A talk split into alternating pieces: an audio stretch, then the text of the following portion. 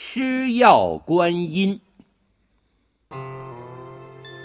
徐渭，字文长，是明朝时候著名的文学家和说话家，生性幽默风趣。徐文长十六岁的时候啊，有一天外出游玩，走过一条小街，看见有一间屋里头围着一大。堆人十分热闹，他挤进去一看呢，原来是一个小老头正在卖药呢。他的桌子上放着一尊两尺多高的观音塑像，这观音像是铜铸的，慈眉善目。他左手捧着一只净瓶，右手的五指呢朝下摊开。凡是要看病的人，得先向菩萨叩首礼拜，然后把药丸子从菩萨的右手掌下拿过去。只见其中有一两粒药被菩萨给拿住了，而不再落下来了。于是呢，卖药的人就说了：“大慈大悲的观世音菩萨保佑。”这两粒药吃了能治好你的病，你取出二百文钱来吧，我好去买香烛来叩谢菩萨。病家呢见菩萨亲自挑药为他治病，怎么不感激呢？乖乖的把钱双手奉上。观看的人见观音竟会显灵。纷纷的掏钱求医，徐文长看了，心里头不觉得犯疑呀。好奇心驱使他一连暗访了几个病家，没听说哪个病家吃了这药就马上痊愈的。这家伙分明是一个骗子，发誓。要揭穿他的把戏。且说这个卖药的老头啊，名字叫郑阿温，是个又狡诈又贪婪的坏蛋。这天傍晚，他做完了生意，正要关门呢，忽见一个风度翩翩的少年公子走来，朝他深深的作了一揖。郑阿温。赶忙还礼，呃，公子要请菩萨看病吧。晚辈徐文长，刚才看见先生赐福病家，深得菩萨宠幸，令小生仰慕。小生无意相敬，只想要先生去喝一杯。这么说来，是盛情难却了。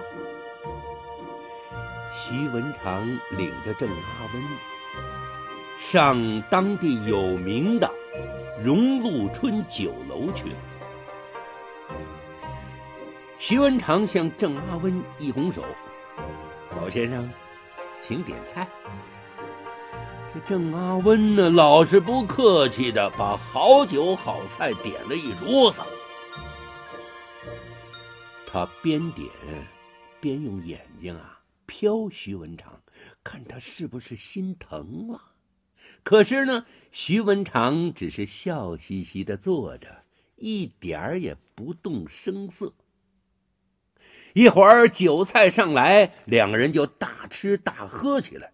吃完了，郑阿温不见有人来结账，他正在纳闷呢。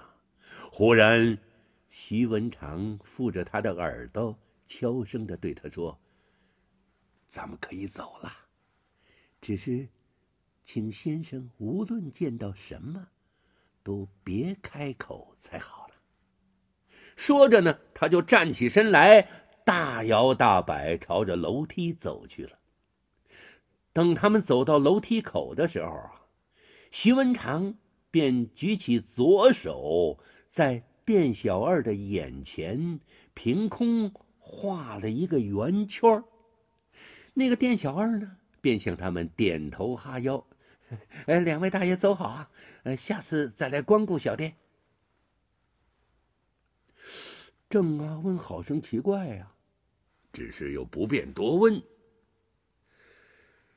怎么一连五天，徐文长天天邀请郑阿温到城里各个酒家饭店喝酒，不论到什么地方去吃，他一律不付钱，只是凭空画一个圈儿。店小二不但不向他要钱，反而客客气气的送他们出来。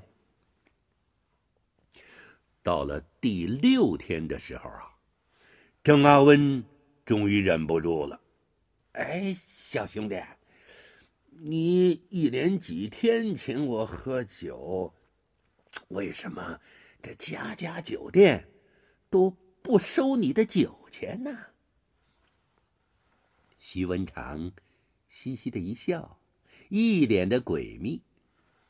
嗯，这个嘛，您还是不问的好。反正结识了小生，别的好处没有，这辈子白吃白喝却是有份儿的了。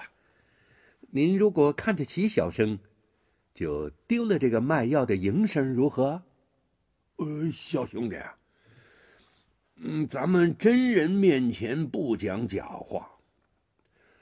小老看你临走的时候，那么凭空画一个圈儿，却不知道念的是什么咒语，可否让小老学生一学呀？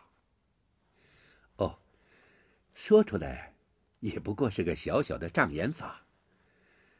老先生，若肯说出你的菩萨如何会减药，小生就告诉您。喝酒吃饭不用付钱的诀窍。